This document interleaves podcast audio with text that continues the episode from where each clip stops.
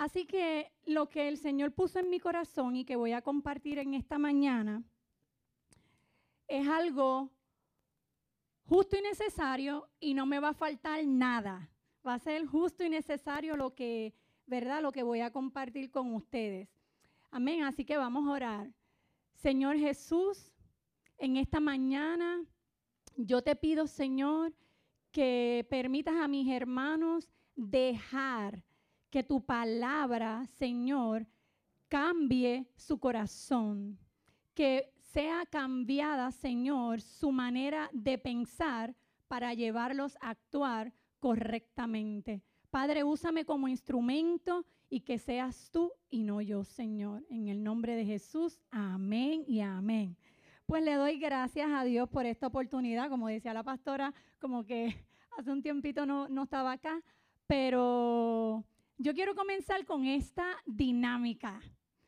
Y la dinámica es que yo voy a poner una foto y solamente los hombres, solamente los hombres me van a decir, pásame las imágenes, la fotito. Este es el lado, me indicaron, ¿qué está los hombres a la cuenta de tres, unísono, porque es que yo sé que se lo va a revelar el Espíritu Santo. ¿Qué es lo que está buscando esta mujer? Uno, dos y tres. Oh my God, o sea, es que esto es evidente. Levántenme las manos las mujeres que, o sea, no encuentro la llave. ¿Dónde está la llave? Pero es que se supone que está en la cartera. No, no encuentro la llave. No encuentro la llave. Y la llave está en la bendita cartera. O sea, es que tenemos tantas cosas. O sea, todas están hablando, mírala. Todas están hablando. ¿Por qué? Porque las llaves siempre han estado en la cartera. Es que tenemos tantas cosas y vamos tan a la, tan a la prisa, vamos tan a la prisa que las cosas están de frente de nosotros y no las vemos. Amén. Entonces a la cuenta de tres, a mí me gustaría que, los, que las mujeres me dijeran, ¿qué está buscando este varón? Una, dos y tres. Ok, ok. Es que lo entiendo. Ok, esto es evidencia de que a los hombres se le pierden más cosas que a nosotras. Unas dijeron el celular y otras dijeron el control de la televisión. De la televisión. O sea, eh, no se sientan mal varones. Pero esto es una evidencia de que a usted se le pierden más cosas que a nosotras. Así que quise empezar con esto porque esto es precisamente lo que Dios habló a mi vida primeramente, porque eh, hago muchas cosas a la prisa. Y en el camino quedan cabos sueltos. Y, quedan cabos sueltos, cosas mal hechas. Y, y, paso más trabajo. ¿Cuántos pasan más trabajo cuando están a la prisa, verdad? Tenemos que volver a hacer el trabajo. Y para este tiempo veo que el Señor insiste con su iglesia en pensar antes de actuar. Dile al que está a tu lado, piensa antes de actuar. Y el Señor está diciendo tres cosas. Detente, piensa y analiza los resultados. Detente, piensa y analiza los resultados. Bien sencillito. detente, piensa y analiza los resultados. Mira lo que dice Proverbios 19, 2, que es el título de mi, el título de la predicación de hoy. Ponme la primera, ¿verdad? El título. La madre, la madre de los errores es la prisa. ¿Tú sabías que eso lo dice la palabra? La madre de los errores es la prisa. Eso está en Proverbios 19, 2. En casa y a muchos jóvenes de aquí, yo me paso diciéndole, Amner se lo sabe de memoria. Yo le digo, Amner, la madre, Amner, la madre, la madre de los errores, y él me lo dice a mí. El Rebeca, la, la madre de los errores es la prisa. Hasta mi hijo se lo sabe de memoria. Y es que vivimos en un mundo, yo le llamé, en un mundo scrolling y swipe. Y en esa dinámica realmente perdemos mucha información. ¿Saben a lo que me refiero? En el celular, scrolling. Y yo, oh my God, pero ¿cuántos anuncios, cuánta información tú has visto? Y no te acuerdas de nada. Te acuerdas de ciertas cosas y bajo tu interpretación y bajo tu perspectiva. Scrolling, swipe. En Instagram es corazón, corazón, corazón, corazón, corazón. ¿Verdad que sí? Y, es que ah, en el sistema del mundo, ¿verdad? Nos motiva a vivir una vida rápida, ¿verdad? Una, una vida eh, donde tú sáciate, de todos tus antojos, rápido, aquí viene el otro, aquí viene el otro antojo, aquí viene el otro antojo. Y realmente no hacemos, mira, yo hasta de predicar ya y lo que llevo es tres minutos, estoy fatigada. O sea, vivimos el sistema de, verdad social es que vivas una vida rápida, una vida donde saciemos nuestros deseos, pero no una vida, y escúchame bien, donde tú hagas lo justo y lo necesario para Dios. Lo justo y lo necesario para Dios. Y ese, eso es lo que el Señor lleva hablando todos estos domingos, que puedas revisar y analizar los resultados. Revisar y analizar los resultados. Porque nos está faltando hacer lo justo y lo necesario para Dios. Y el Señor lo que quiere es guiarnos. ¿Y qué es la prisa? Vamos a ver, la prisa. La prisa no, esto es una definición que encontré más unas cositas que, ¿verdad? Yo, yo añadí en la reflexión. La prisa no es tener paciencia para esperar, o sea que es impaciencia. Es una persona apurada por hacer las cosas rápidas. La mayoría de las veces una persona que va a la prisa va sin pensar y siempre se le queda algo.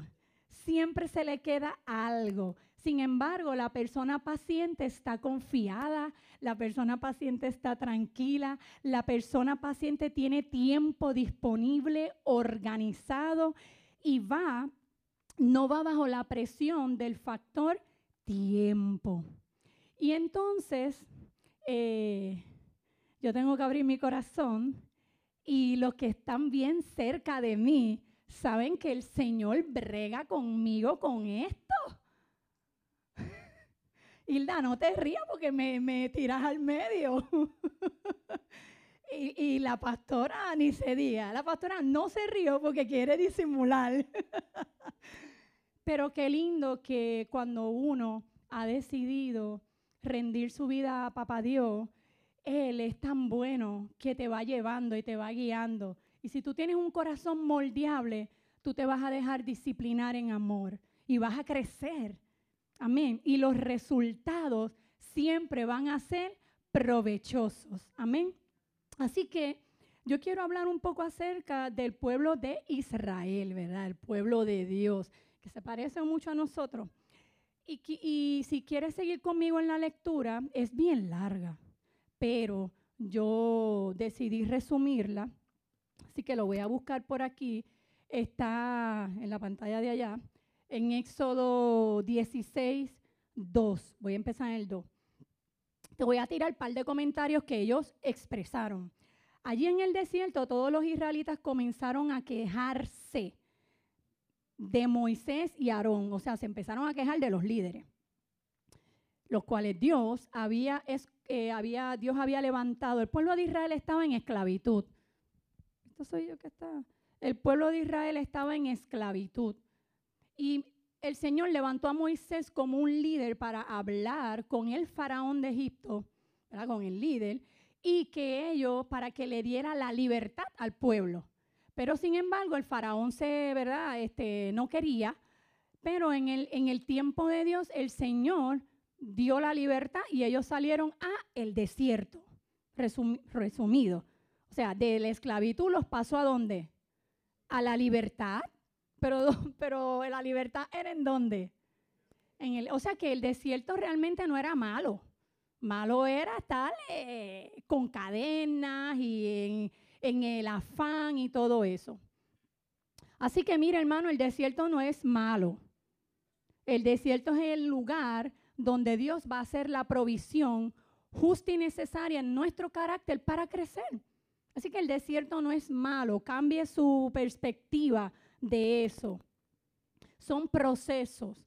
Dice la palabra que es necesario que pasemos por diversas pruebas. Así que no es malo. Cuando Jesús estaba en el desierto, ¿era, ¿fue malo eso? No. Malo fue que Satanás se le metió en su desierto. Pero Jesús estaba preparado. Que me, salí del pueblo de Egipto, olvídate. Tuve una pausa porque el Señor lo está poniendo en mi corazón. Quien se le metió en el desierto fue Satanás, pero él fue al desierto a qué? ¿A qué? A hacer una, a verdad, hacer una pausa, a orar. O sea, ayunar. Fue llevado por el Espíritu, no fue llevado al desierto por Satanás. ¿Tú estás entendiendo? Pero Jesús estaba preparado con la palabra. Y nuestra la pregunta sería entonces, ¿qué tú vas a hacer cuando Satanás se te mete en tu desierto? Tú vas a poder decir, escrito está. Ok, volvemos al pueblo de Israel. La cosa es que este pueblo, y te lo, ellos dijeron en el 2, dijeron, comenzaron a quejarse. El versículo 3 les, decía, ustedes nos han traído este desierto para matarnos de hambre. Hubiera sido mejor que Dios nos quitara la vida allá, eh, a rayo. Allá por lo menos comíamos ollas llenas de carne, de churrasco y tibón y toda la cosa. Y podíamos sentarnos a comer hasta quedar satisfechos. Allá por lo menos nosotros quedábamos satisfechos, pero aquí en el desierto ¿Qué estaba pasando en el desierto? Que el Señor estaba, ellos no en el desierto había comida, porque el Señor les iba a hacer una provisión y se la hizo. Es que no era la misma. Ellos no estaban acostumbrados a esa comida. Por lo tanto, empezó la queja. Así que cuando nosotros no estamos acostumbrados a las cosas de Dios, pues es un proceso, pero lo vas a ganar. Amén porque es algo nuevo, es algo nuevo, pero tiene un propósito. Y este pueblo, luego de que Dios le diera unas instrucciones, que aquí es que voy a empezar a resumir, el Señor por medio de Moisés le dijo, mira Moisés, dile a este pueblo que yo estoy consciente, ¿verdad?, de que ellos han llegado aquí a un espacio nuevo, diferente, pero tienen libertad. Es diferente, pero tienen libertad es diferente, pero tienen libertad. Y sobre todas las cosas, están, tienen la libertad de buscar la presencia de Dios de una manera diferente. Y le dijo, bueno, esto es lo que hay. Diles que coman y que yo les voy a proveer comida, pero que al séptimo día descansen. ¿Verdad? Esas fueron las instrucciones del Señor. Y mira lo que pasó. Entonces Dios le dijo a Moisés, voy a hacer que los cielos, que, los, de, que de los cielos llueva comida por todos los días, pero la gente recogerá solo lo necesario para cada día. El, del día sexto.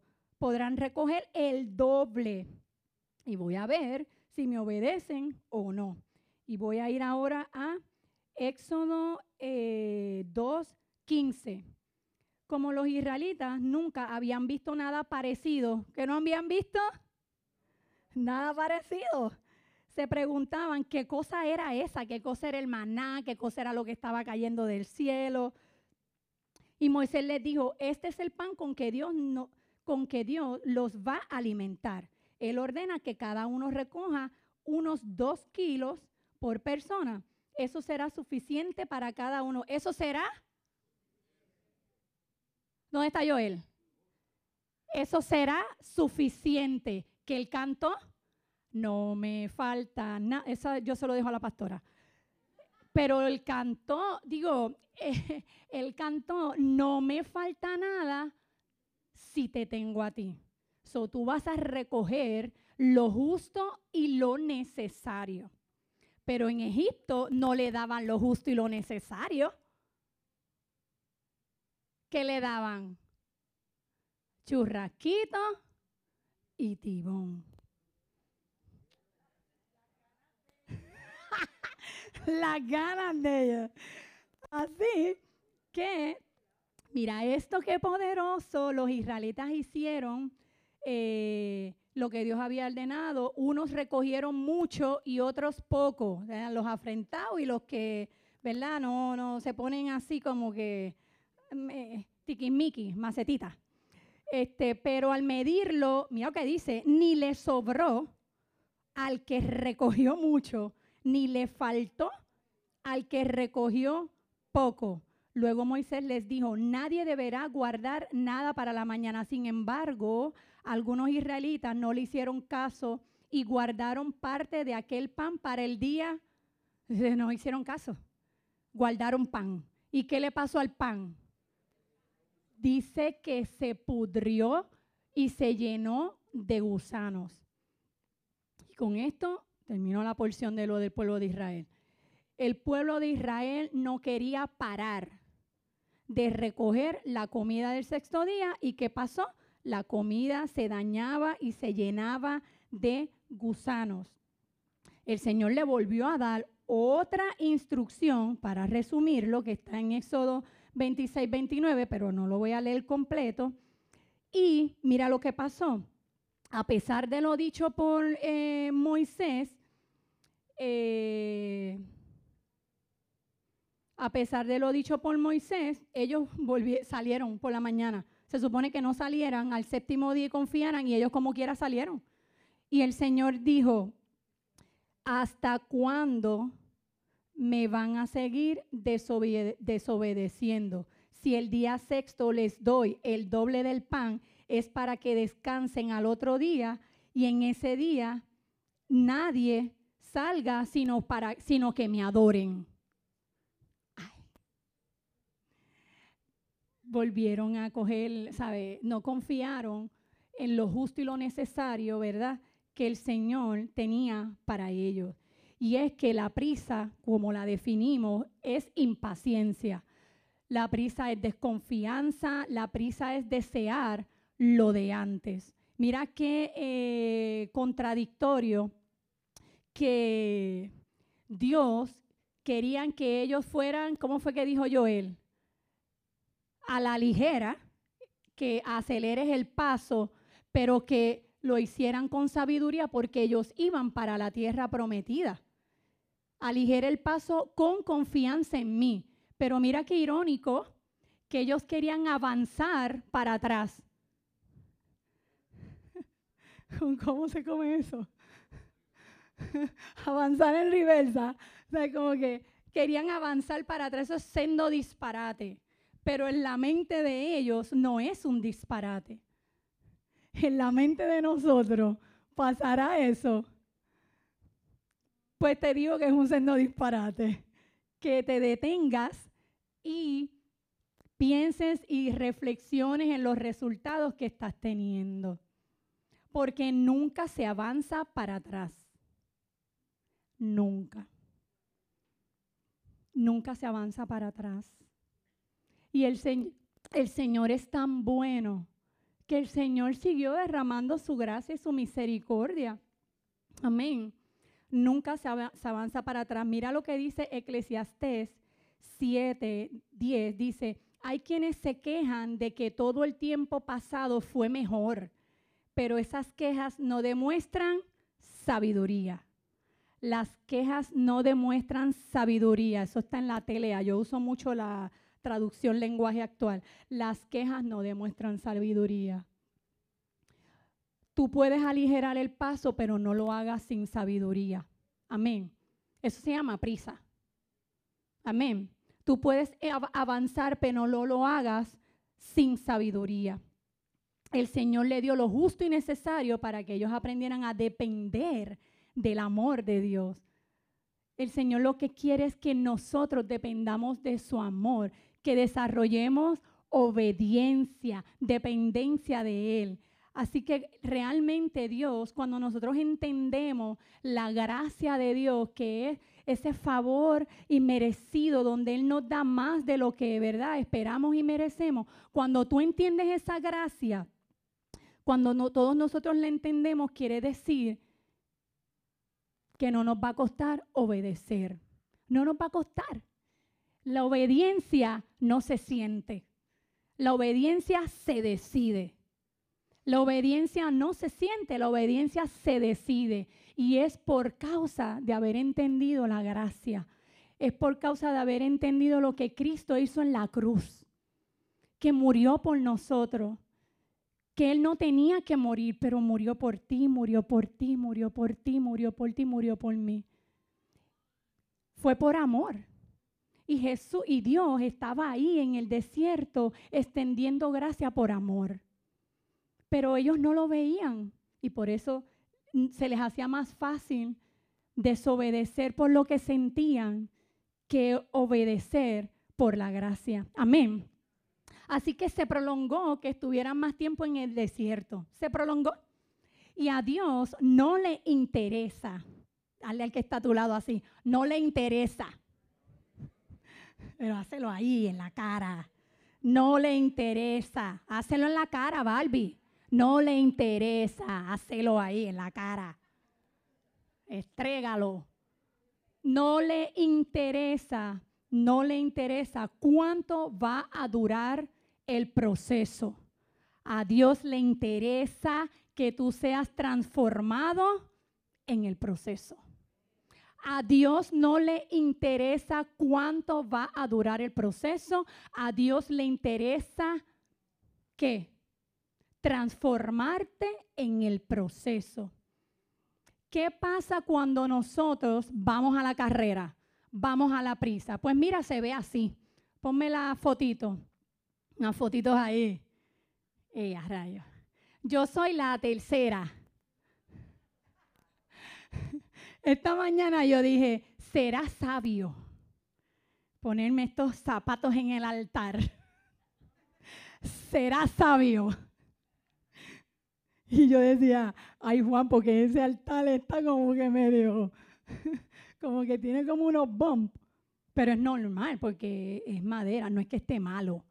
Es que es normal porque es madera, como que... Pero el piso no hace así. Así que, señora, tranquila, que yo te sostengo. tu pie no va a tropezar. Yo tratando de, la, de aprenderme la palabra, yo soy así como la tercera. Hay algunos que son así como el primero, que diciendo que está wet, como quiera pasan. Y la segunda, obviamente, este, Eduardo. O sea, hello. Mara sabe. no, no, no, no, no, relajando. O sea, cuando eh, eh, eh, los legos están ahí evidentemente en el piso y son de colores y como quieras como que...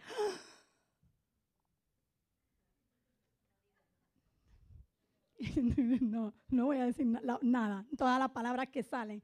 Y la, la carrera, la prisa se ve así. Eh, mira lo que dice Proverbios 21.5. Cuando las cosas se piensan bien, los resultados son provechosos. Pero cuando se hacen a la carrera, los resultados son desastrosos. Anótate eso. Anótalo. Proverbios 21.5. Cuando las cosas se piensan bien, los resultados son provechosos. Y cuando se hacen a la carrera, los resultados son desastrosos. Así que yo quiero que me levanten la mano todos los que anhelan resultados provechosos. Todo el mundo anhela resultados provechosos. Pues, ¿qué es lo que tenemos que hacer? ¿Qué es lo que tenemos que hacer? No salir a la carrera. Eso es lo que tenemos que hacer. Sino avanzar con sabiduría. Yo estoy tan contenta de que el Señor haya y Joel haya dicho eso porque fue una confirmación. Pues así que yo quiero decirte unos puntitos que de las consecuencias de ir a la carrera. El número uno es la prisa no nos permite buscar a Dios. Voy a tratar de, de, ¿verdad? de ser on point en cada uno, porque son siete. Y este grupo de por acá, que me ha escuchado predicar en los jóvenes, ¡Ya, rayos, siete! La prisa no nos permite buscar a Dios. Mira lo que dice Mateo 6:31. resumidito. No te preocupes con el qué. Eso lo estoy resumiendo yo. No te preocupes con el qué vas a comer, qué vas a beber, qué te vas a poner. No te preocupes con qué será de mí. Porque nuestro Padre Celestial sabe, sabe que tienes necesidad de esas cosas. Mas buscad primeramente el reino de Dios y su justicia y todas estas cosas serán añadidas. Para Dios lo más importante es tu salvación. Y Eduardo predicó de esto hace unos domingos bien, bien lejos, que la gente a veces pensaba que este versículo era como de este tipo de cosas, ¿verdad? De como que del día a día. Pero este versículo habla de la salvación. Que busques primero a Dios y, todas estas cosas serán añadidas. Habla de acerca de que cuando Dios cuando, cuando tú decides detenerte y, ¿verdad? Este, rendirte a Dios, pues mira, primero eres salvo, ¿verdad? Por la confesión y no solamente porque Él muere en la cruz y se hace tu Salvador, sino también porque Él se hace tu Señor. Dos cosas que necesitamos concientizar. No solamente es eh, que reconocerlo como nuestro Salvador, sino como nuestro Señor. Y la prisa no nos permite ver eso no nos permite caminar con el Señor. A Dios no le interesa ser invitado en tu corazón. A Él le interesa ser el dueño de tu corazón. Todos ustedes están invitados a mi casa. Todos. Pero no todos tienen la llave de mi casa. Porque yo soy la dueña. Y Juan también.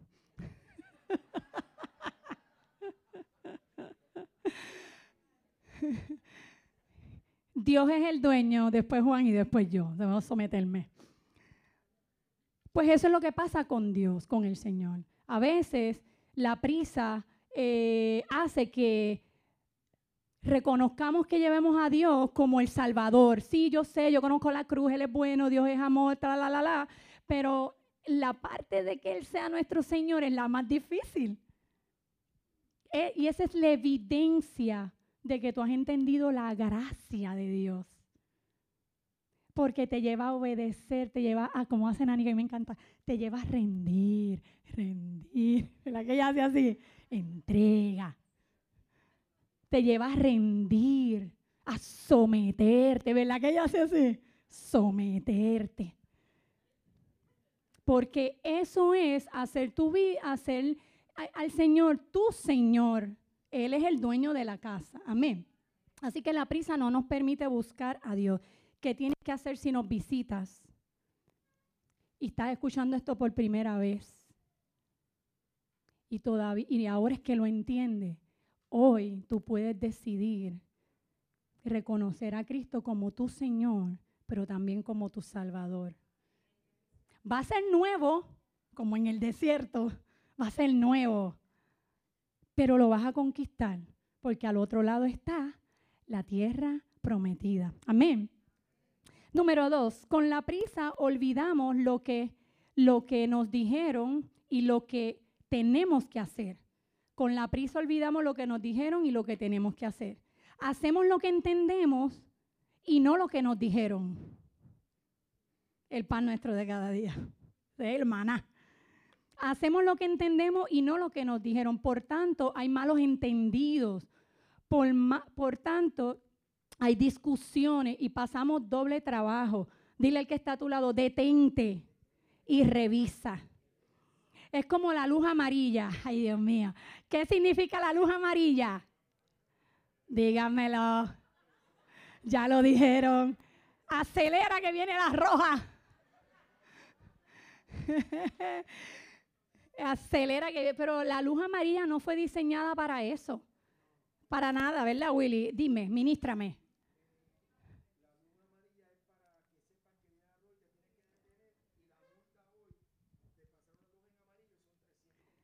Gracias. Ahorita pasamos al frente cuando yo haga el llamado. La luz amarilla, ¿verdad? Eh, viene, los pelenes, los peligros. Y esa es la misma obra del Espíritu Santo en nuestra vida. Él es la luz amarilla. Él previene que tengas un accidente. Él previene que estés distraído. Él te arrastra. Él previene que tú estés eh, desanimado. Lo previene. Lo previene. Amén. Qué lindo, ¿verdad? El Espíritu Santo.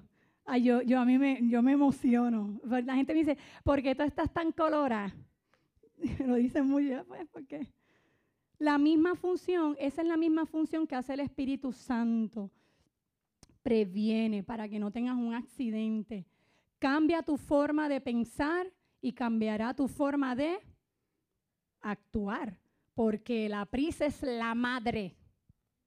A Walter, la madre. Dile a Jenisa, Jenisa la madre es la prisa.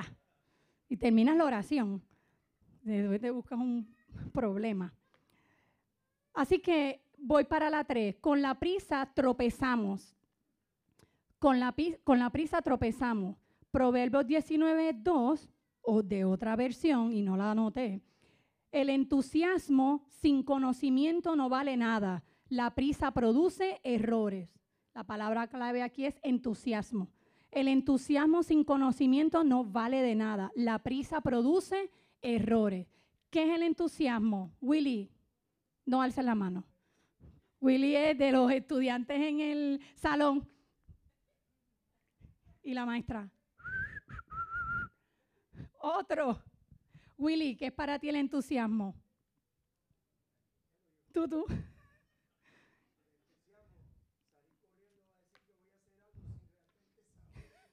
Exacto, es como fervor. Yo busqué la definición. Fervor es esa pasión sin conocimiento. Es pasión sin sabiduría. Es pasión sin conocimiento. Eh, eh, en, este, en este tema, ¿ok? Porque no es malo el entusiasmo con sabiduría. Es que es en la prisa que estamos hablando. Así que con el entusiasmo se rompen cosas. Con el entusiasmo se dañan cosas con el entusiasmo muchas cosas se quedan eh, sueltas, ¿verdad? Se quedan sin hacer, se quedan sin terminar. pero algo que el, Señor hablaba a mi corazón es que cuando nosotros tropezamos hay un sentido de vergüenza, ¿verdad que sí? ¿Cuántos han tropezado caminando en la calle? Uno mira para todos lados, ¿verdad? Porque hay un sentido de vergüenza. Y justo eso fue lo que le pasó aquí en Génesis. Adán y Eva. Cuando tropezaron en la desobediencia, hubo un sentido de vergüenza, como que, ay no, que... y eso es justo lo que nos pasa a nosotros. Hay un sentido de vergüenza cuando, cuando tropezamos. Y, pero hoy nosotros podemos decidir reevaluar cuántas veces hemos tropezado y cuántas veces nosotros hemos ido, ¿verdad? con un corazón contrito y humillado, con un corazón rendido delante de Dios. Porque, mira, ayúdanos a sanarnos, ¿verdad? Si es un chichón, si es un chichón, si es un chichón, es un chichón, pues Él es el único que puede reparar, ¿verdad? Y guiarte y decirte, mira, es que por aquí no es mostrarte el camino para que entonces cuando vuelvas a pasar, diga, por ahí no. Amén. Hace mucho tiempo, el que era mi pastor de jóvenes me dijo lo siguiente, no lo puedo hacer aquí porque está esto y no me atrevo a moverlo, pero él dijo que no caminara y menos con estos tacos, que no caminara por el borderline. Estaba trayendo esa enseñanza. No camines por el borderline, porque ¿qué puede pasar? Te puedes tropezar.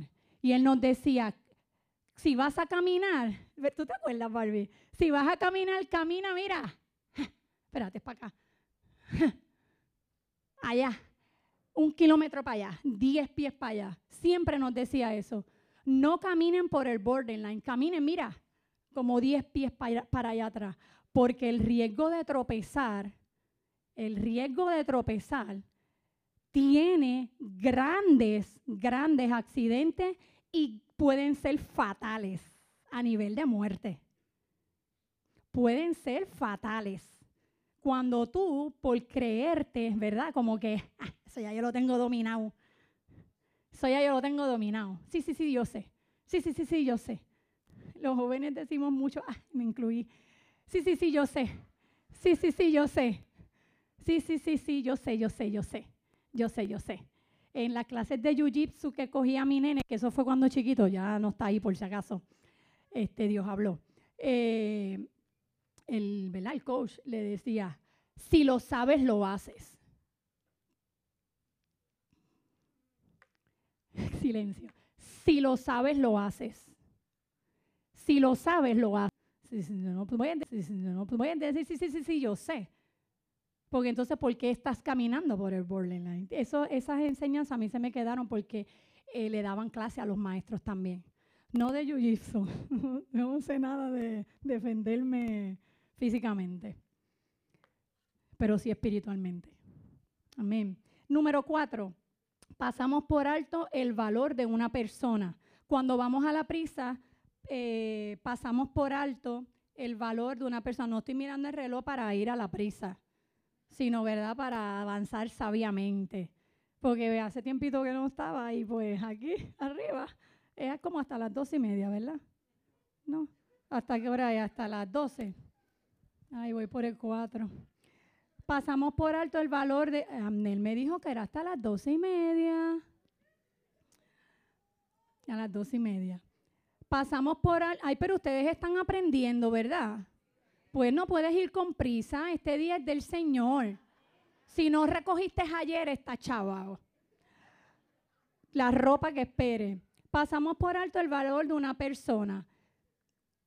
¿Y qué pasa aquí? Ofendemos. Esto hemos hablado, Dios está hablando aquí, la pastora habló de esto, Ismael, todos los que han venido predicando, esto es un tema fuego a la lata. Y cuando Dios repite algo es porque todavía quedan residuos. Así que hay personas que no estiman a los demás, no por e, hay unas personas que no estiman a los demás porque hay orgullo en su corazón. Pero hay personas que no estiman a los demás porque van a la prisa. Son dos cosas diferentes.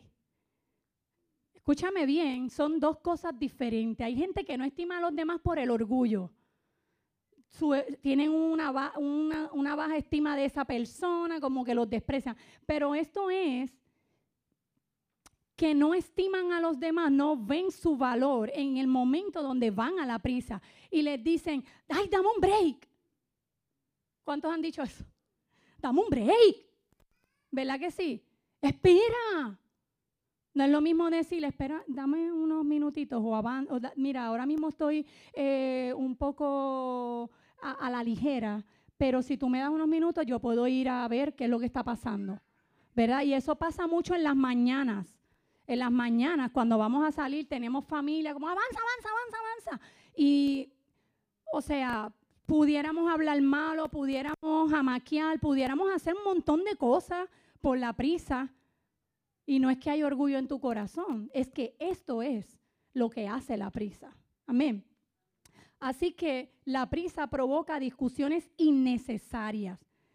Escoge tus batallas. Te voy a dar un truqui truqui que hay en mi casa. Porque yo era la más que estaba a la prisa. Pero era porque ellos no avanzaban. Mira lo que Juan Carlos y yo dialogamos. Yo le dije a él, Juan Carlos, yo estoy pecando mucho de esto, porque yo soy intensita. Y el Señor ha ido moldeando mi carácter.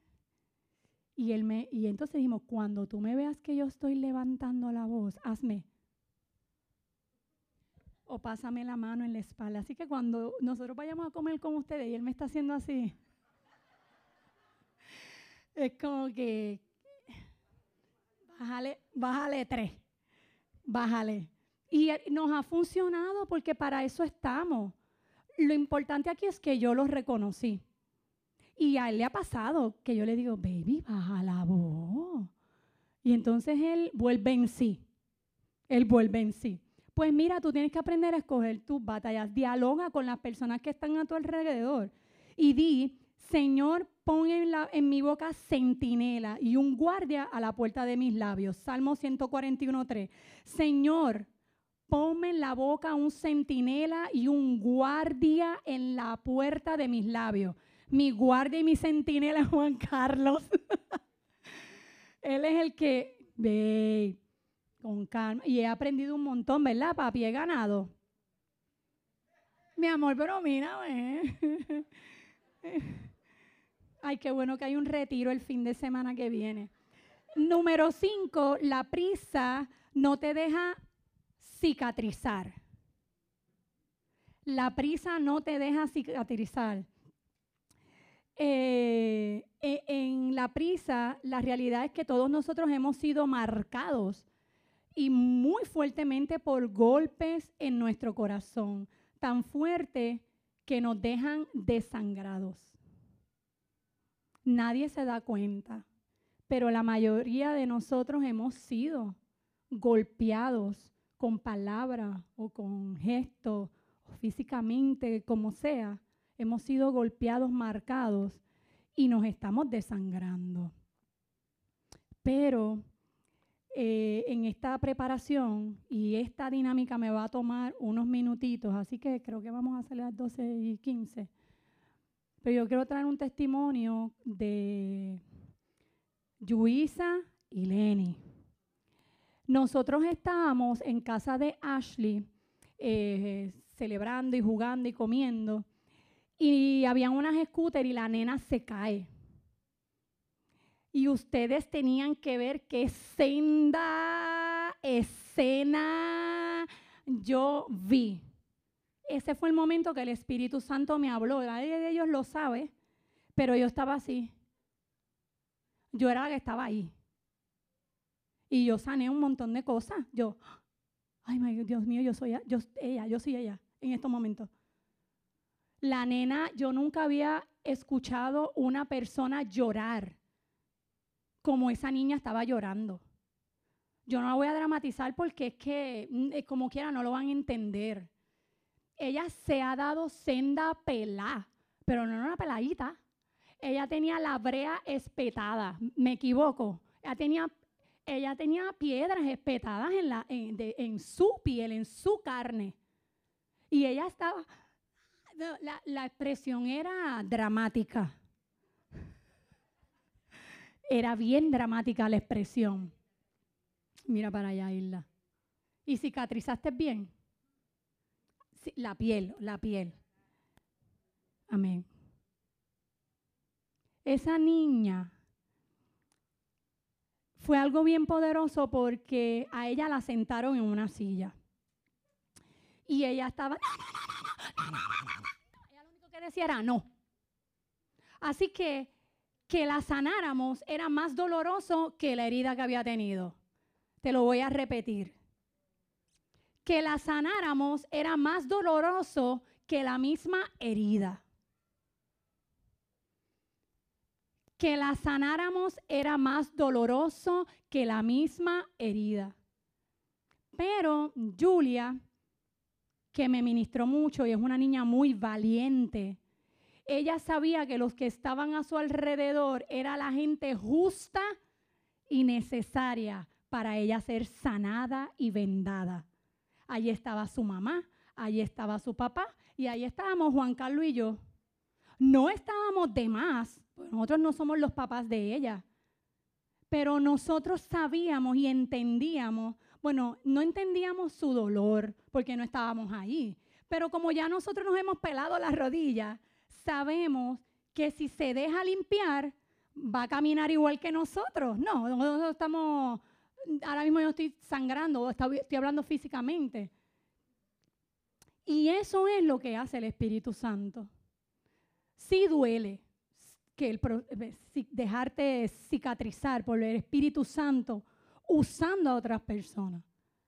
Este retiro del fin de semana que viene, nosotros vamos a cicatrizar. Amén porque se llama transformado, transformación. Y yo voy a hacer una convocatoria y la voy a hacer con autoridad. Yo necesito que todos estemos registrados en ese retiro. Porque es que yo digo, es que yo nunca había visto una insistencia de Dios con estos temas de las ofensas. Las ofensas traen cicatrices. Y este ha sido, mire, fuego a la lata. Porque Dios quiere transformarnos, Dios quiere, Dios quiere aligerar nuestro paso para lo que va a acontecer. Amén. ¿Cuántos dicen amén? Amén. ¿Cuántos se van a apuntar para el retiro? ¿Cuántos ya están apuntados? Eh, no, no, no, no, no, pero usted apúntese. Porque no vi gente que no levantó el rey. Usted haga los arreglos. Haga los arreglos. Amén. Así que me quedan dos. Eh, quiero decir esto, que lo puso el Espíritu Santo en mi corazón y lo anoté. Tengo varias cosas aquí. Rinde cuenta a gente que suma a tu sanidad y no que suma a tu dolor. Rinde cuenta a gente que suma a tu sanidad y no que suma a tu dolor. ¿Quiénes estaban allí? Los que estaban sumando a la sanidad de Julia. En el retiro va a haber gente que va a, a sumar a la sanidad de tu corazón. Amén. Número seis, deja la prisa no te deja ver los detalles de Dios. La prisa no te deja ver los detalles de Dios. Y ¿qué yo quiero hablar en este punto? Las agendas. La agenda. Yo no, hay, hay gente que dice, no, ponte tú en la agenda de Dios. Eso está correcto, pero yo te voy a hablar de la agenda cotidiana. ¿Cuántos tienen agenda o hacen list como que, ¿cómo se llama eso? El to-do list. Yo hago to-do list. Yo hago. Y, y, como que para darle como que don, don, don, don, don. Solamente logro uno. Este, la prisa por hacer tantas cosas nos mantiene fuera del detalle fuera del detalle de Dios. Ninguno de nosotros puede detener la obra del Espíritu Santo, pero sí te la puedes perder. Ninguno de nosotros puede, puede detener la manifestación de las maravillas de Dios. Cuando sale el sol, cuando sale el arco iris, cuando el Señor te habla a través de una mariposa, cuando el Señor te habla a través de la burra de Balaán. Eh, habla a través de una burra o de un burro. Tú no puedes detener lo que Dios va a hacer, pero te lo puedes perder. Y eso es lo que significa que cuando vamos a la prisa, dejamos de ver los detalles de Dios. Cuando llegamos tarde, dejamos de ver los detalles de Dios. Amén cuando nosotros no estamos sincronizados, porque nuestra agenda es primera, que, verdad, eh, los planes de Dios, pues esto es lo que pasa. Mire, vamos, mire, vamos avanzando para dónde. Porque ya todo el mundo vio los detalles. Amén. Amén. Ay, Dios mío, qué lindo esto. Y la pregunta es, ¿qué Dios está haciendo entonces en tu vida? ¿Puedes ver los detalles de su amor o estás muy a la prisa? Mira lo que una joven me preguntó un día. Me dijo, mira, ¿y qué? ¿Qué ha pasado en tu vida? Y yo le dije, ay, pues mira, pues nada, aquí no ha pasado mucho. Es lo mismo. Normal, la pregunta, ¿verdad? La respuesta que uno siempre. ¿Y sabes lo que me dijo esta joven? Que yo la amo. O sea que Dios no está haciendo nada en tu vida.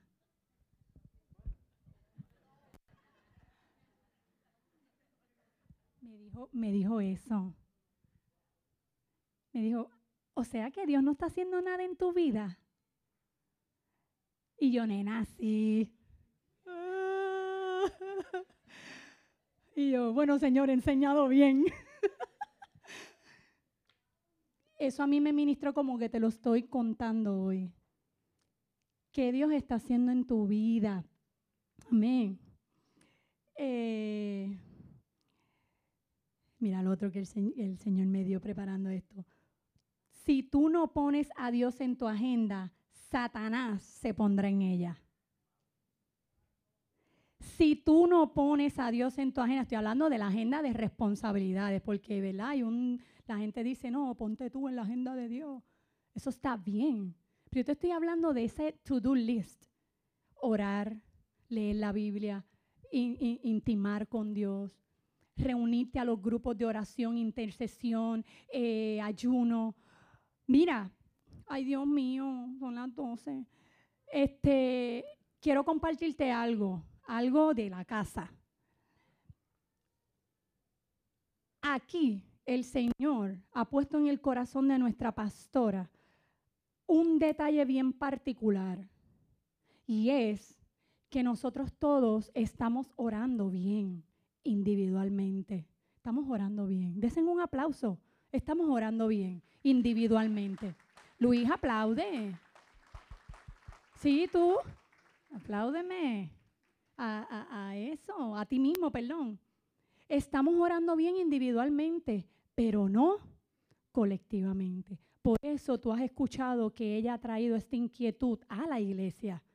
Vamos a ayunar congregacionalmente. Vamos a ir a un retiro congregacionalmente. Vamos a ir para la casa, iglesia congregacionalmente. ¿No te has dado cuenta?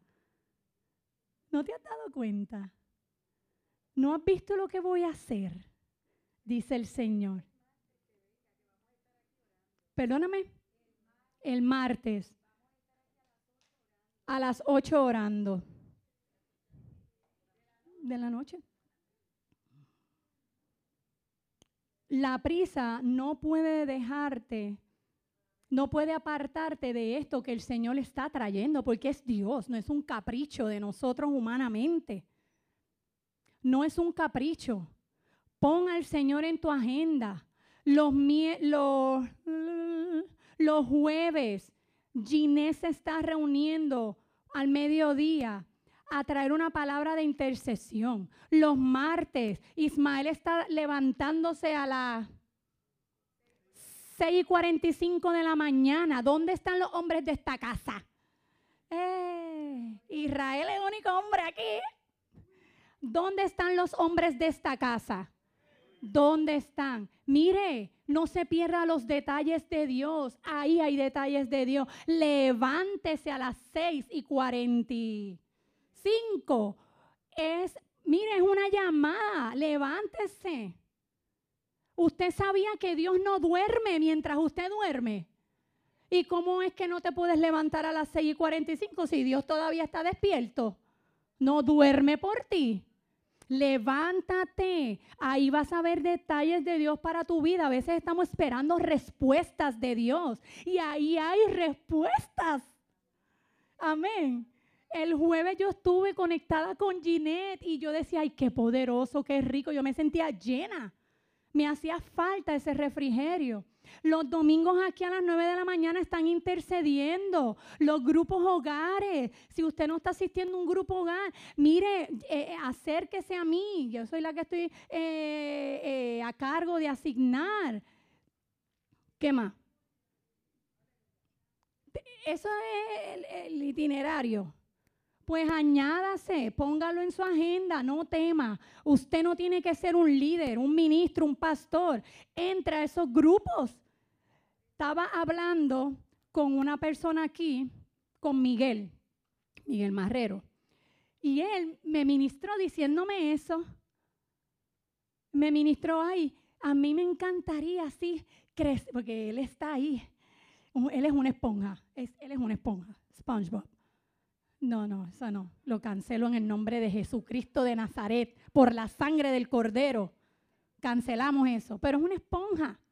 Él está todo el tiempo eh, eh, hablando, yo quiero esto, aquello, lo otro. Y él me estaba diciendo que, ay, cuando uno está rodeado con gente de la iglesia y eso, uno aprende un lenguaje nuevo. Un lenguaje de la fe y yo le dije, eso es. Eso es. No es que nosotros somos raros. Es que, es que estás aprendiendo en un lugar nuevo, como le estaba pasando al pueblo de Israel. Si tú no pones a Dios en tu agenda, Satanás se pondrá en ella. ¿Qué es lo que la pastora quiere decir? Antes que la acción, tienes que orar. Antes que la, que la acción de la prisa, tiene que haber la acción de orar. Amén. Antes que la acción, Dios nos llama a la oración. En una hora tú puedes conquistar más. En una hora de oración tú puedes conquistar más que en una hora de prisa. Aleluya. En una hora de oración tú puedes conquistar mucho más que en una hora de prisa. Mucho más, mucho más. Y número siete, que no está puesta ahí, la prisa no te permite hacer pausas. Y con esto, con esto, la prisa no te permite hacer pausas. La prisa no te permite ver lo que Dios está haciendo ni lo que Dios va a hacer. Hace dos años, ya yo ni llevo la cuenta, hace dos años a mí yo pasé por un proceso de salud bien difícil, bien difícil de un diagnóstico. ¿Y sabes qué pasó en ese proceso? Fue bien doloroso. Yo estaba como el pueblo de Israel. Yo quería ir para allá. Yo estaba bien resistente a estar aquí, a, a recibir ese maná, porque yo estaba acostumbrada a lo de allá. Y el Señor hizo una pausa. Y en esa pausa yo quería respuestas rápidas. Rápidas esto tiene que tener una raíz científica. Y yo empecé a leer y a leer y a leer y a leer. Y entonces yo tenía drenada a Juan Carlos, porque Juan Carlos es médico. Es como es posible que tú no sepas eso. Tú lo tienes que saber. Pero, y él, mami, mira, tranquila. Eso es lo que él me dijo una vez. Dos personas hablaron a mi vida, él y la pastora. Lo primero que él me dijo es, ¿tú sabes qué? Ya tú recibiste tu milagro, pero tú no te has dado cuenta. Yo quiero el de la sanidad física. Pero él me dijo, ya tú recibiste tu, tu regalo, tu milagro, pero tú no te has dado cuenta. Porque en mi caso, yo tengo por lo menos unos medicamentos que pueden ayudarme a seguir mi vida. Hay gente que no tiene ni medicamentos. Hay gente que no los puede ni pagar. Hay gente que no tiene una iglesia que la sostenga. Hay gente que simplemente deciden quedarse ahí derrumbados. Y yo le doy tantas gracias a Dios por los testimonios de cada persona aquí en esta iglesia, que con sus situaciones de salud, yo los veo y parece que, yo digo, pero ¿y cómo es que ella está así? Mira Isla ahorita contándome lo de la rodilla. Anda, tiene un bendito andador. Y ella entra por esa puerta como si nada. Los amo, Dios le bendiga. Y aquí es que me voy a sentar y aquí es que yo voy a recibir. Y yo, ay Dios mío, y yo, mira, eh, con una queja. Mi milagro ya yo lo recibí, amén. ¿Y qué me dijo la pastora? A mí en este proceso me, causa, me, me, me daba mucho trabajo hacer pausa, silencio, bajar revoluciones y dejarme servir. Esa fue la prueba más grande de mi vida. Quiero que lo sepa, dejarme servir. Porque yo llevaba muchos años sirviendo. Y la gente, no es que la gente no, no, no había tenido amores y detalles conmigo, pero cuando yo entré en este proceso, fue bien, yo lloré. Y yo se lo decía a la paz, es que me cuesta toda la atención y los detalles tan especiales que están teniendo conmigo me cuesta, me resisto. Yo tengo que estar para ellos, no ellos para mí. Me cuesta. Estaba como Julia. Así bien dramática. Dramática por el dolor. ¿Y sabes lo que me dijo la pastora? Es que lo tengo que leer porque se me van a salir las lágrimas déjate servir, estás recogiendo cosecha. Y así fue, esto fue lo que yo resumí. En la pausa, tú recoges cosechas. Gracias, pastora. En la pausa, tú recoges cosecha. Solo tienes que hacerte parte de los detalles. Tienes que hacer pausas tienes que cicatrizar, tienes que valorar a las personas, andar con sabiduría y buscar a Dios primero. Solo tienes que hacer eso, sencillito. Solo tienes que detenerte, solo tienes que pensar y solo tienes que analizar los resultados. Porque esa es la única manera en la que tú vas a tener resultados provechosos. Esa es la única manera en la que tú vas a empezar a hacer lo justo. Joel, pueden subir el ministerio. Esa es la única manera en la que tú puedes comenzar a hacer lo justo y lo necesario. ¿Qué es lo justo y necesario que Dios quiere que hagamos? Quiero que me prestes atención porque te lo voy a tirar ahora y terminamos. ¿Qué es lo justo y necesario que Dios quiere que nosotros hagamos? Escúchame, que no abandones tu fortaleza. Que no abandones tu fortaleza por la prisa. Que no abandones tu fortaleza por irte a hacer otras cosas. Que no abandones tu fortaleza que es Cristo, que es la roca, que es la peña. Amén. No abandones tu roca por la prisa. No abandones a Cristo por la prisa. O sea, no, no te distraigas, no, tenlo como prioridad. ¿Tú sabes qué? Jesús Jesús no anduvo con prisa. Él no anduvo con prisa. Él no caminó con prisa. Porque lo más importante para Jesús son las personas. Eres tú y soy yo. Él no anduvo con prisa. Lo más importante para Jesús son las personas. Jesús, todo lo que tú lees en su palabra, que eso es una documentación pero todo lo que él hizo aquí en la tierra está documentado en la Biblia porque yo quiero que tú sepas que esto es real. Esto no es una leyenda. Esto no es un cuento.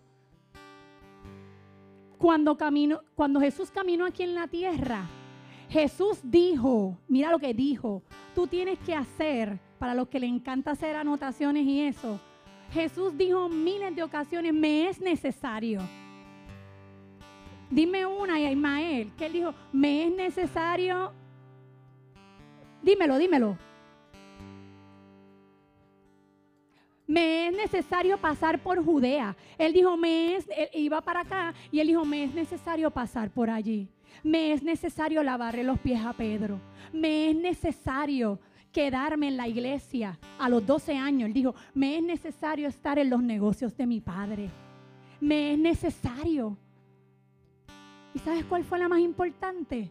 Que él dijo, me es necesario que se haga su voluntad y no la mía. Hermanos, te puedes poner de pie. Me es necesario, me es necesario, me es necesario, me es necesaria tu presencia, Señor. Me es necesaria tu presencia, Señor. Sin ti no soy nada. ¿Qué tal si tú comienzas a decirle ahí al Señor, tú mismo, Señor, tú me eres necesario? Señor, tú conoces que voy a la prisa. El Señor sabe dónde tú trabajas. El Señor sabe la familia que tienes. El Señor sabe tus cargas. Él sabe, Él sabe todo lo que tienes entre manos, que hasta se te cae, porque ya casi ni lo puedes cargar de todos tus compromisos, tus responsabilidades. El Señor sabe. El Señor sabe lo que hay en tu mente. Señor, ¿y qué beberé? ¿Y qué vestiré? ¿Y qué? ¿Y qué? ¿Y qué? ¿Y qué? ¿Cómo lo haré? El Señor sabe.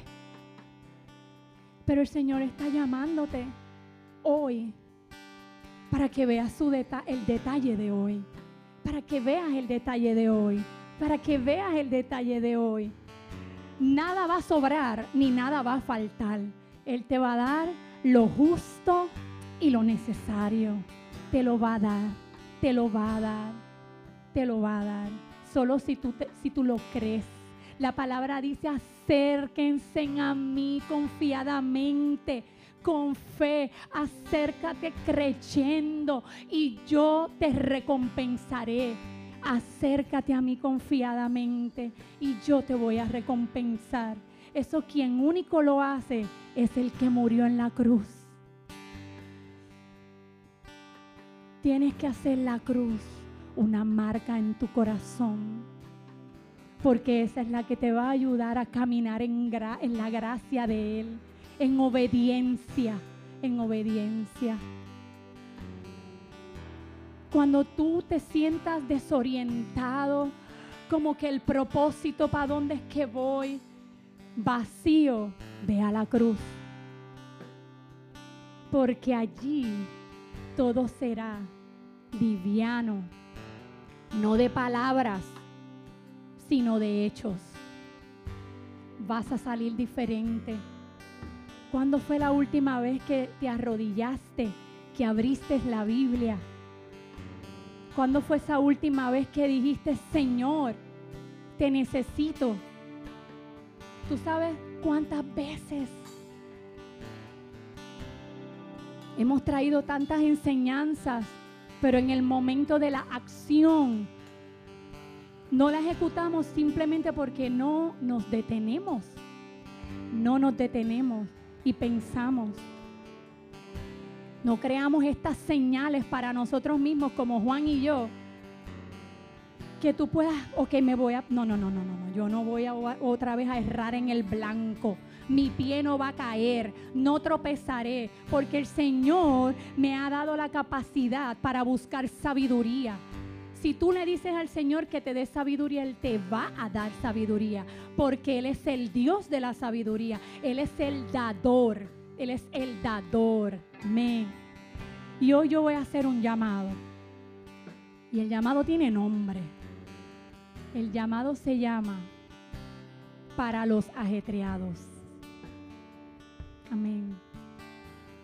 El llamado es para los ajetreados. Yo te voy a invitar a que si tú te sientes ajetreado en esta temporada, tú te acerques confiadamente porque voy a orar. Voy a orar. Voy a orar. Va a orar. Dios por tu vida va a ser, Dios va a desatar, va a desatar detalles, detalles. Yo te quiero invitar. Si tú te has sentido ajorado, este es el llamado. ¿Se llama así? Yo no lo voy a adornar mucho es para los ajorados.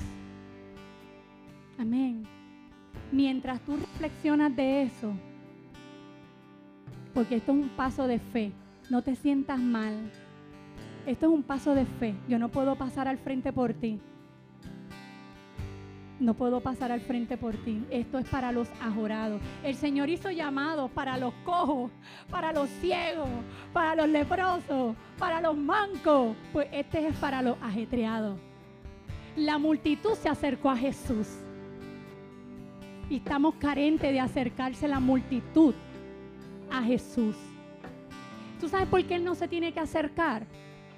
Porque ya Él está en todas partes nos tenemos que acercar nosotros a Él. Amén.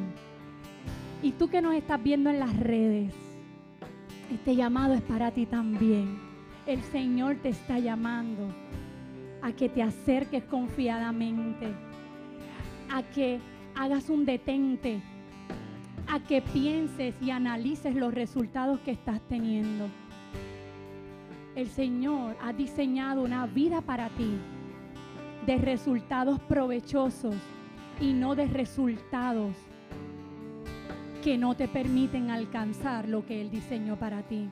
Así que yo te invito ahí donde tú estás en tu casa, que tú puedas detenerte ahora mismo y reflexionar y decirle, Señor, yo te pido perdón porque he estado ajorado, he estado ajorada y hoy rindo mi corazón para que tú me guíes. Dios va a orar por ti. Yo estoy acá. Pero el Señor va a inundar tu atmósfera y tú lo vas a ver en los detalles.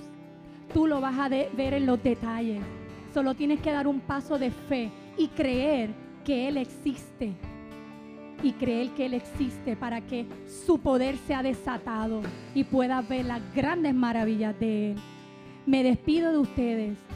Y si tienes necesidad de oración, puedes llamar al 755-0090.